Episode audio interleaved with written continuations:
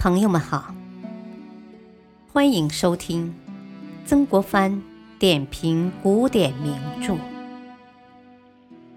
原著曾国藩，播讲汉乐，第七章：曾国藩评点《大学》，第一集。大学简介，《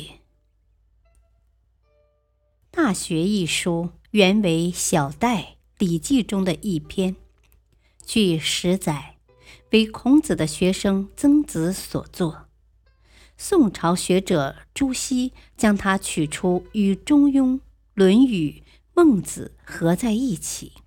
列在四书之首。他认为，《大学》一书简明扼要。提纲挈领地概括了儒家经典的精髓，因此学习儒家经典必须首先从《大学》开始，而其他三部书都是进一步阐述《大学》所提出的思想的。所谓《大学》，是指儒家治国安邦、平天下的学说。泛指以政治理论为主体的社会科学。宋代程颢认为，《大学》是孔子遗留下来的书，并且是开始学习的人进入道德的门径。到现在，我们看到古人研究学问的程序，主要是靠了保留下来的这部《大学》，而《论语》《孟子》还在其后。读书人一定要从这部书开始学习，那就不会出什么差错了。所以，学习《大学》一定要深悟《大学》的道理，明白《大学》在于净化自己光明的德性，在于用这种德性去使民众自新，还在于使人们达到善的最高境界。然后才能有确定的方向，有了确定的方向，然后才能做到心静不乱，心静不乱，然后才能做到神思安稳，神思安稳，然后才能认真考虑，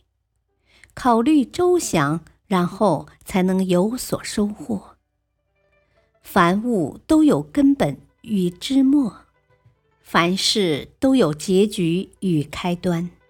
明确了他们的先后顺序，那就接近大学的道理了。古代有想要把自己光明的品德显彰于天下的人，他首先要整顿好自己的家庭；想要整顿好自己家庭的人，首先要修养、提高自己的品德。想要修养、提高自己品德的人，首先要端正自己的心思；想要端正自己心思的人，首先要诚实自己的意念；想要诚实自己意念的人，首先要取得一定的知识。取得知识在于懂得事物的原理，